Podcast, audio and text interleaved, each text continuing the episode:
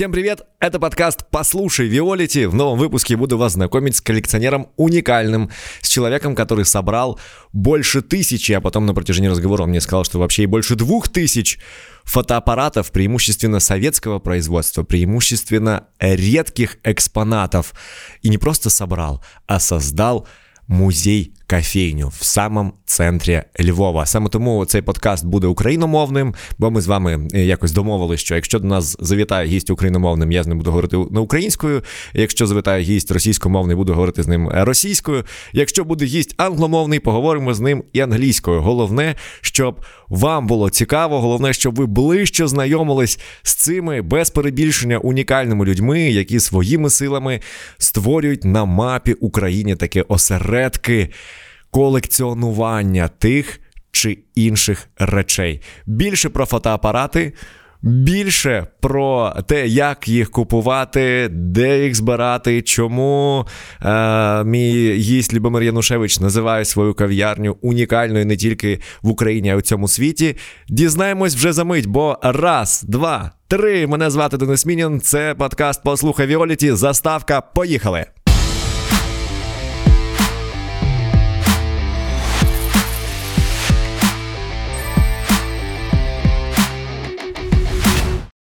Поруч з консерваторією та пам'ятником Данилу Галицькому львівський колекціонер Любомир Янушевич зібрав понад тисячу відомих і маловідомих фотоапаратів з різних куточків світу і відкрив один з найбільших фотомузеїв нашої країни під назвою Фіксаж. Пане Любомире, е, ви гість нашого подкасту Послухай Віоліті. Добрий вечір вам. Добрий вечір. Це брехня. У нас більше двох тисяч. От, от то, це, це, це за скільки? Це е, за два роки на тисячу е, ви додали? Тому що я то знайшов статтю за 2019 ви, ви рік. Праві, ви не праві. У нас 1200 тільки радянських фотоапаратів. А якщо в загальному взяти, це у нас близько двох тисяч. А якщо всіх експонатів, е, ті, що знаходяться в музеї кінофототехніки фіксаж, це близько трьох тисяч Вау. екземплярів. Вау. Там ще й друкарські машинки, там любе є. Пане, Все, що, все, все, що робили колись в старовину. Пане Любомире, мені вас порадив мій добрий друг фотограф, але от я так розумію, що фотограф отримує задоволення від того, що він знімає. Там кожен фотоапарат, кожен об'єктив це окрема історія, яка потім виражена у фотографіях. А від чого отримує задоволення колекціонер фотоапаратів? Ну, я не фотограф. Але колекціонуєте фотоапарати. Ну, так сталося. Е, В дитинстві десь мені батьки в 7 років подарували такий фотоапарат, називався Етюд. Ага. Це була страшна, страшна машина, страшний фотоапарат, з якого не можна було зробити ні однієї фотографії, бо він був на широку плівку, а ні фотобач... фотобачок спеціальний треба було, фотозбільшувач спеціальний треба було. І я не знаю, десь приблизно через 2-3 роки мені брат подарував фотоапарат Чайка. Оце був фотоапарат. Так. У всіх була смена. А у вас була чайка, кадрів, А в мене була чайка 72 кадра. І всі. І чайка це була це унікальний фотоапарат був. Стільки грошей зекономив, ви собі не представляєте. Ой, розкажіть, як він гроші зекономив і чим був унікальний для Тому що того нього часу? було 72 кадра. Він ділив кадри нашої стандартної плівки, Ага. яка 36 кадрів була. Якщо в мене було 36 кадрів, в чайки було 72. І от цей фотоапарат. Ну, у мене дуже багато фотографій з дитинства. Бо, тому мені навіть батько е, була в нас комора, така файна комора. Ну, Галицька комора. Ага. І батько розділив ту комору і зробив мені фотолабораторію. Це ж це ж мрія, мрія кожного хлопчика, мабуть, у, тим Так, більше у той дитин- час. В дитинстві це в 70-х, це в 70-х роках. І в мене була фотолабораторія, така маленька фотолабораторія. Ну, десь близько тисячі фотографій я зробив на ту чайку. Ну, десь до 10 класу, поки я не закінчив школу, а потім що закінчилось. Пане Любомире, з кожним гостем ми проговоримо такі п'ять питань. От почну з першого, ви на нього відповідаєте. Е, Як вважаєте за потрібне? Е, Питання номер один: чим ви займаєтесь? Як ви це охарактеризуєте? Чим я займаюся? Так. Ой, важко. Е, В принципі, колись я був пожежником. Я більше вчився на пожежника, чим лікарі вчаться. На, лі, на лікарів. Да, я 8 років вчився на я, я закінчив вищу школу в Ташкенті. Е, Багато я, я вчився. От. От. Але потім ну, щось я в один момент зрозумів, що е, як Горбачов сказав, все в свої. Ви, ви всі повинні. Ой, я теж не пам'ятаю щось, все в ваших руках. Тобто. Угу. І я перейшов трошки в бізнес. І з того часу я почав займатися трошки бізнесом. Ну так, я не скажу, там я олігарх чи ще щось. Ну, я почав займатися Ага. бізнесом. Як прийшли до колекціонування фотоапаратів? А саме фотоапаратів почалось, е, наприклад, батьки мені подарували в 7 років фотоапарат отой етюд, з якого я. Ви собі представляєте, ні одної фотографії не зробив. Потім брат мені подарував ту чайку. І в мене я робив до 90-х, ну не до 90-х, до 80-х років фотографії з цієї чайки. Потім я щось 10 років був перерив, а потім десь в 95-му 93 рік я попав в Німеччину і по тих, знаєте, у тих е, їхніх базарчиках тих побачив там фотоапаратики, і Мгм. щось воно мені нагадав ностальгія. І я купив один, другий, третій, четвертий. І так створилась невеличка колекція. А як ця колекція стала музеєм? А як та колекція стала музеєм, ви собі не представляєте. Десь в 2011 році я поїхав в місто Дайдесхайм. Там був музей кінофототехніки. Я в них купив фотозбільшувач і приїхав туди його забирати. В цей. А оказався це музей. Е, Ми приїхали в цей музей, і музей дуже класний.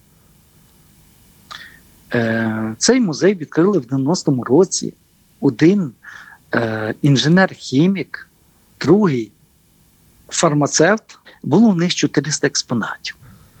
Коли я приїхав, там вже було щось близько п'яти тисяч експонатів. Вони відкрили музей в цьому містечку. Це типу нашого Трускавця. Класний музей.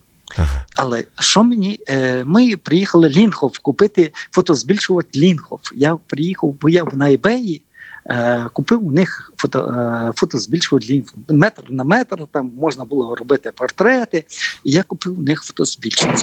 І коли ми приїхали, мене дуже сильно вразив цей музей. Це було унікальне річ. І ви вирішили, Ні, що ні. Я, я походив по цьому музею, але ми походили, все було класно, але дуже скучно. Е, потім нам той директор, в нього ще, оказується, в цьому е, в гаражі ще один музей є. Він ще нам продав там кучу фотоапаратів. У нас в машині місця не було взяти ці фотоапарати. Розумієте? Але фотоапарати це можна накупити фотоапаратів тут дуже багато, розумієте? але вони не представляють ніякої цінності. От. І оце мені дало ідею, що треба створити музей у Львові. У мене було приміщення в той час, і я зрозумів, що треба створити музей. Але ви ж не просто музей створили. Давайте ми е, розкажемо нашим е, слухачам е, про те, що у вас музей кав'ярня. Це не, не Музей типовий, кав'ярня. не типовий музей, Але- в який ти приходиш, тебе беруть е, за А ручку екскурсовода і кажуть тобі, Тому давайте що- подивимось. Ви- Ви розумієте, чому музей кав'ярня? Бо тому що е, скучно в цьому музеї мені було. Ми прийшли, 10 хвилин походили і все. Нема чим зайнятися, нема, нема де присісти, нема з ким поговорити. Розумієте?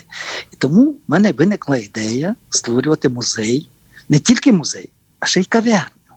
Щоб всі фотографи, всі митці, там, могли сісти, поговорити, поспілкуватися. Чудова ідея. От. І ми такі створили е, унікальний заклад, який знають у всьому світі на сьогоднішній день. Без перебільшення. Це ми кажемо. Всі знають. Італія, Америка, Мексика. Блін, запитайте, де всі колекціонери знають тільки за нашого оцього нестандартного підходу. Пане Любомире, наступне питання, от з тих п'яти, про які я казав. Чим ви корисний, на ваш погляд? Чим корисний? Так. Е, Чим корисний, тому що я зібрав на сьогоднішній день е, в Україні найбільшу колекцію фотоапаратів, яких виробляли в Україні, Росії. Я не говорю радянських, я не хочу говорити там слово радянських, там совєтських. Е, Я просто тих, що виробляли наші батьки в Україні, Білорусі, в е, Росії. Е, Всі в основному стараються Е, якщо ви подивитесь нас на там в Віоліті, всі стараються перепродати, викинути на захід, викинути там, де дорожче заплатять.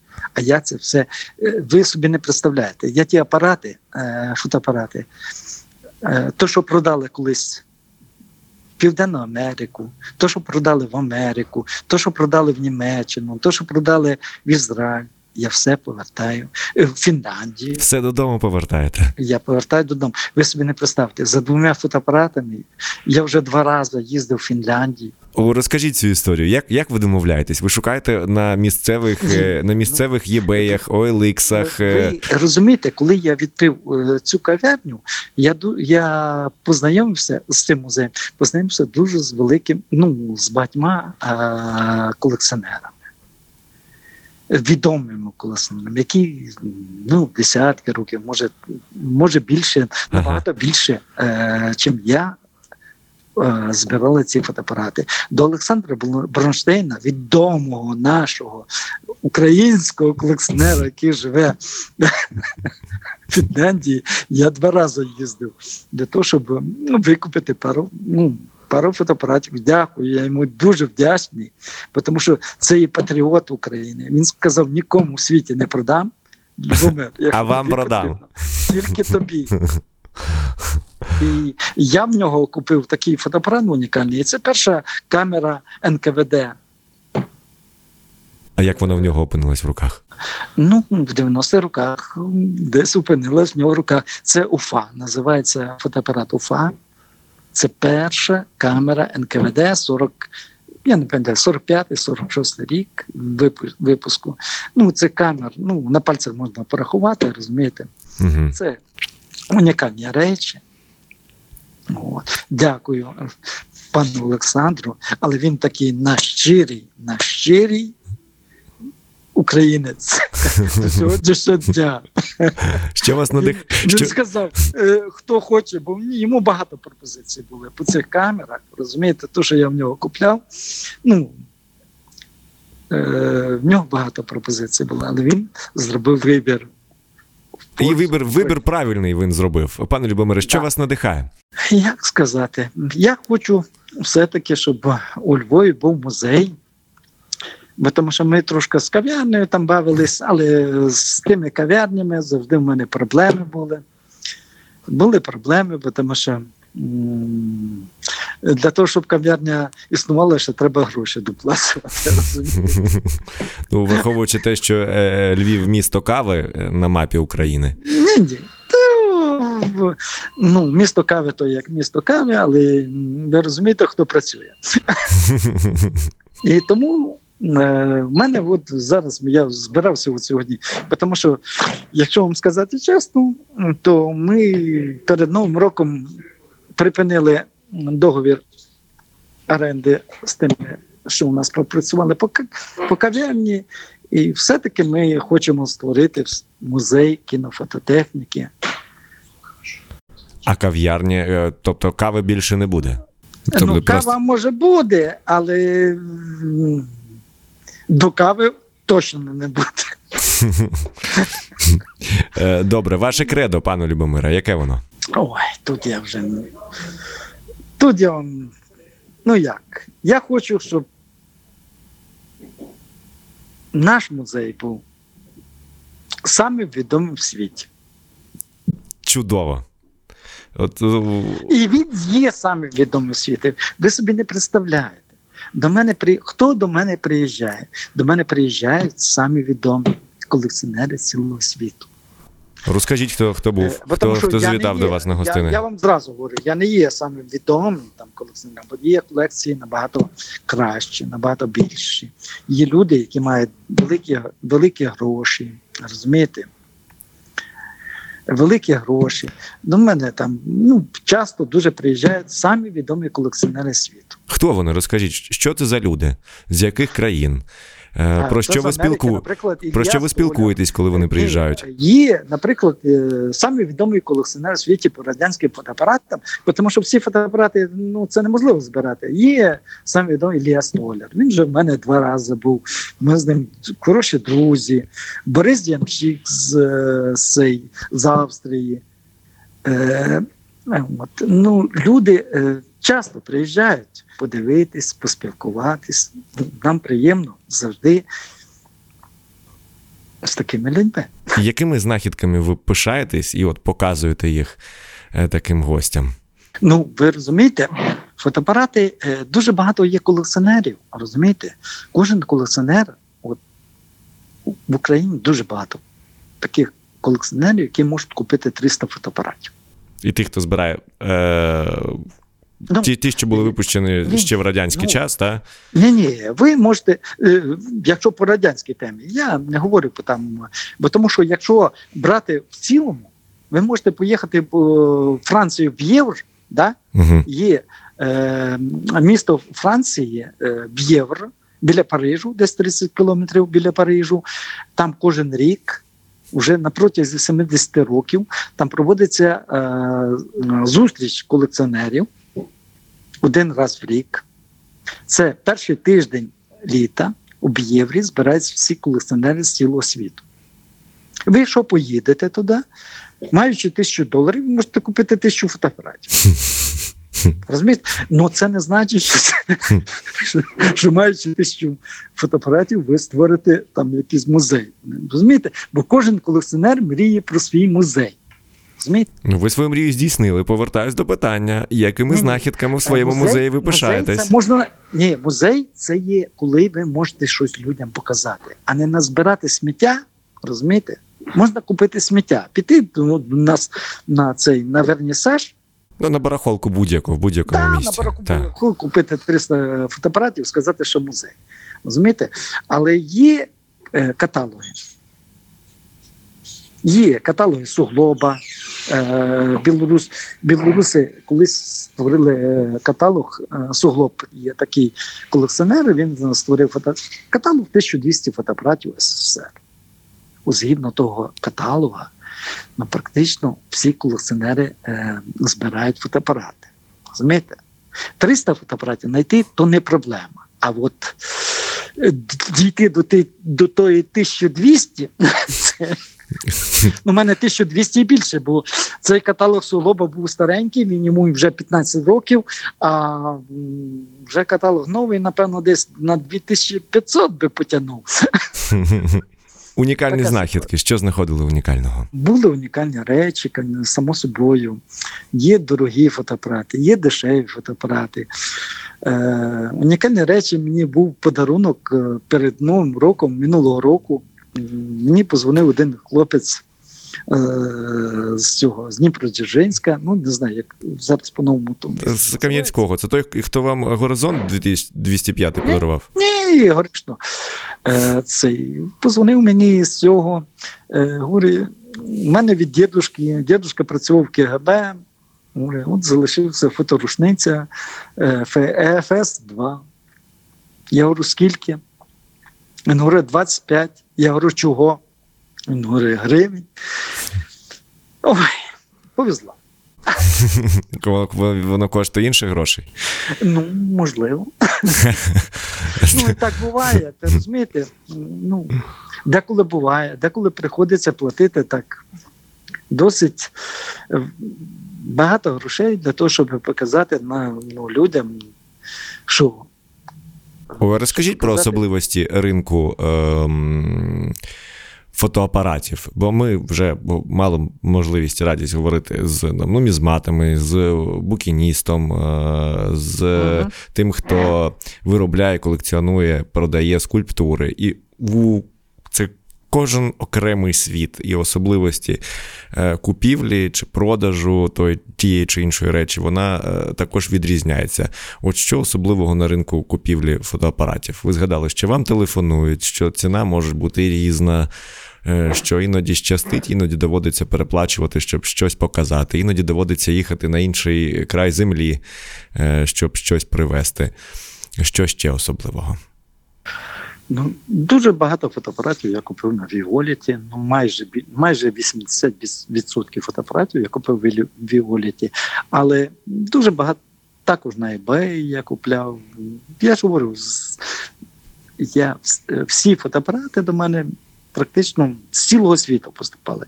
З, з таких я навіть не з, з південної ой, Південної Африки чи десь десь колись фотоапарат, я був в шоці. Тому що шукаєш.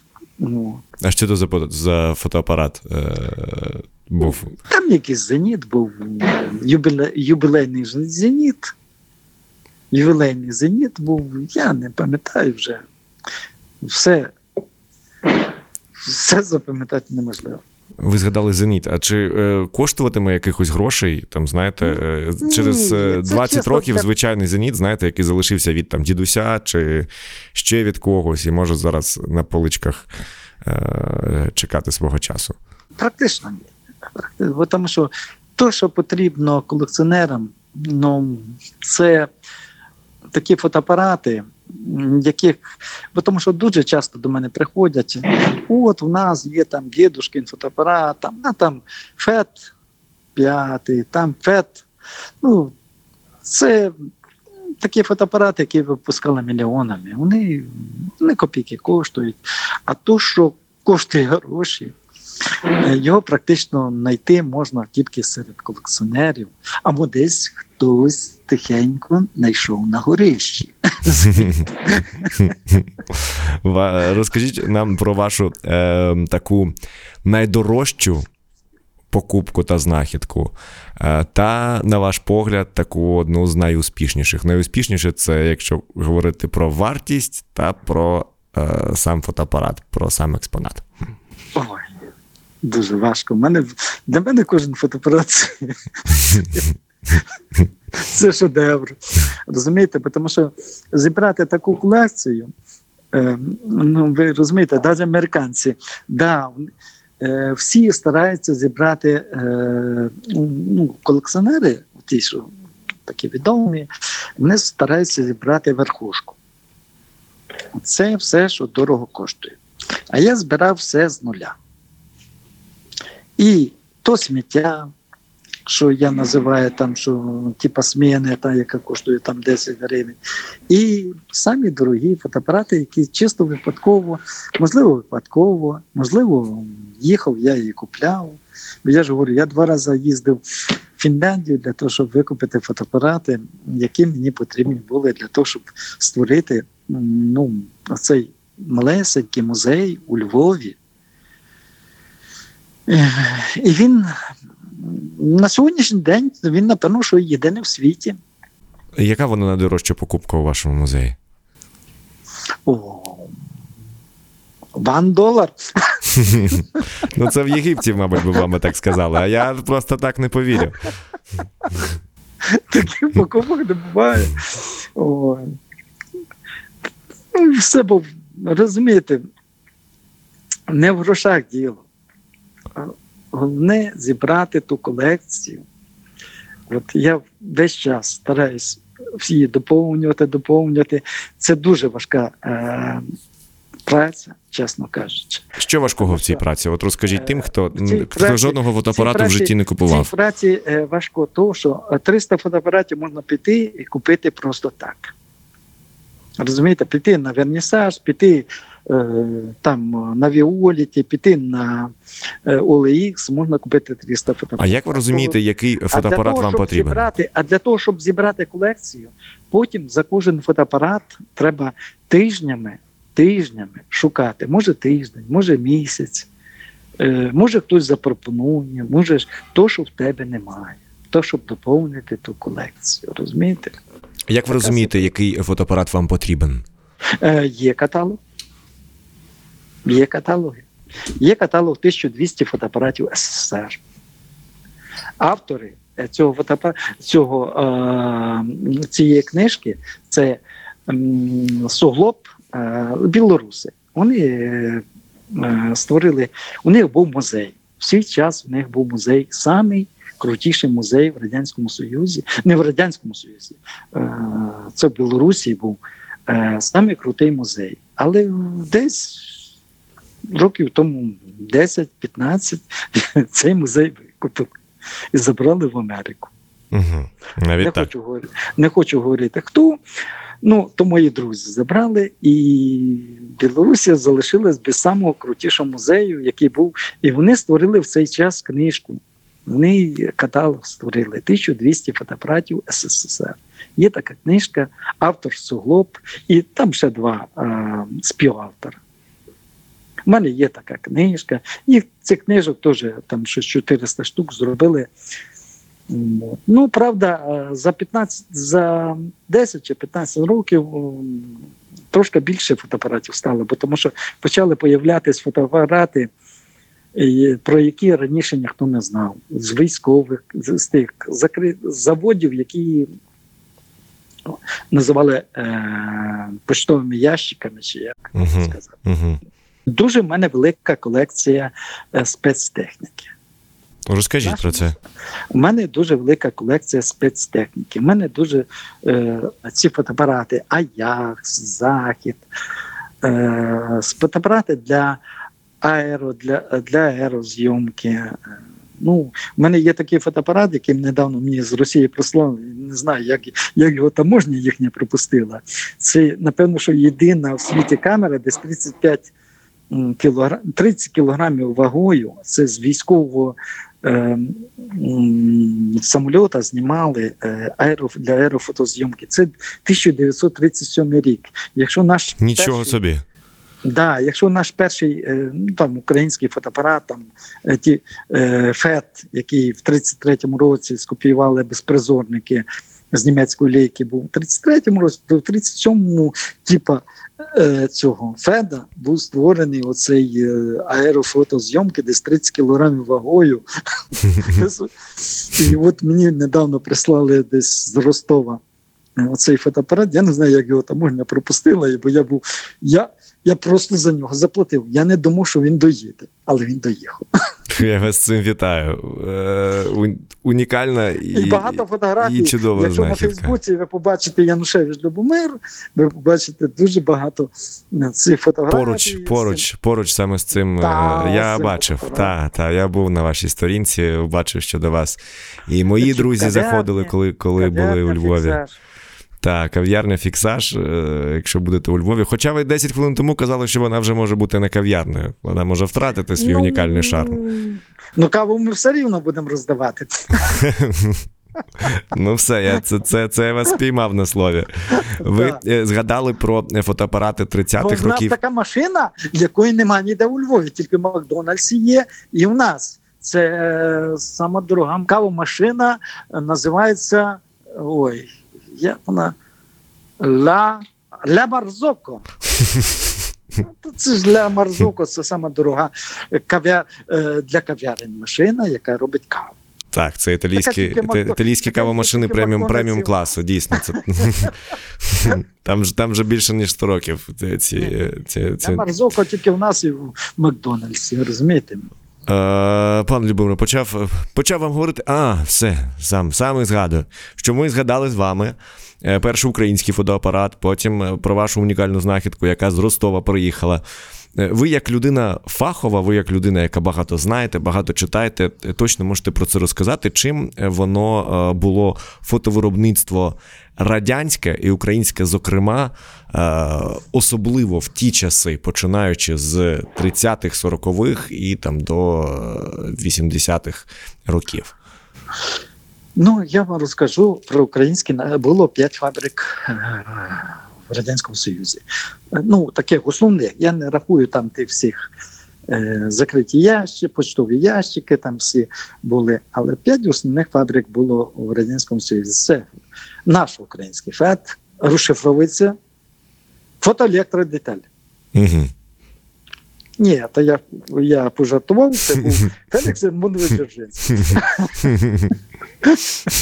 От, тому що е, в 33-му році безпризорники під керівництвом е, Макаренка, е, такий був вихователь, е, діти, е, яким було 12 років, вони, е, вони скопіювали німецьку лейку. Талановиті діти в 30-х роках Так, були. діти такі, що і коли до Радянського Союзу е, закидували, що ви там патенти чи ще щось, е, що ви нарушуєте там права.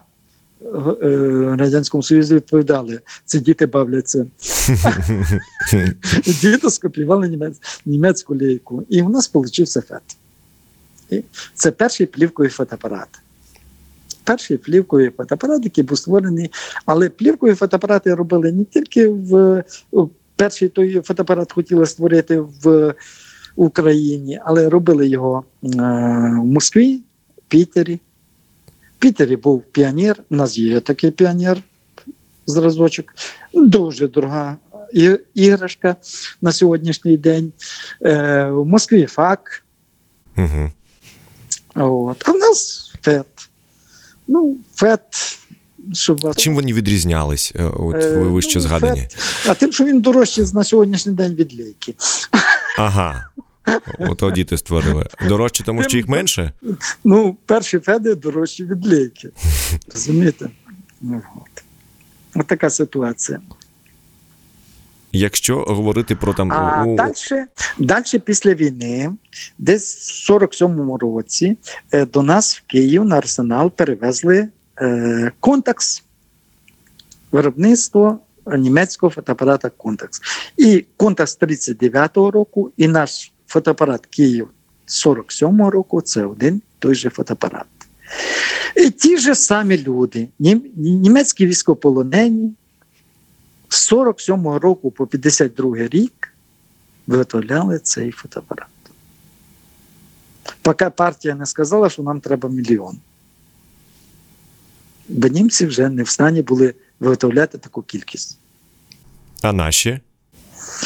Ну, наші хотіли два.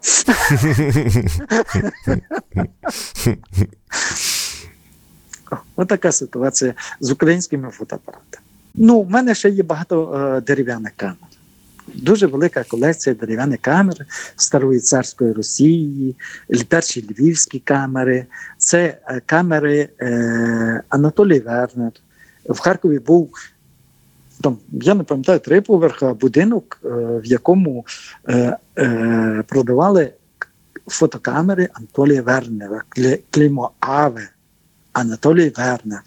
Ну, правда, в нього трагічно закінчило життя, він там застрілився чи щось е, десь, якщо не помиляюсь, в 15-му році Анатолій Вернер. І оці камери, у мене щось три камери Анатолія Вернера, Йосиф Покорний, Одеса, е, потім наші львівські.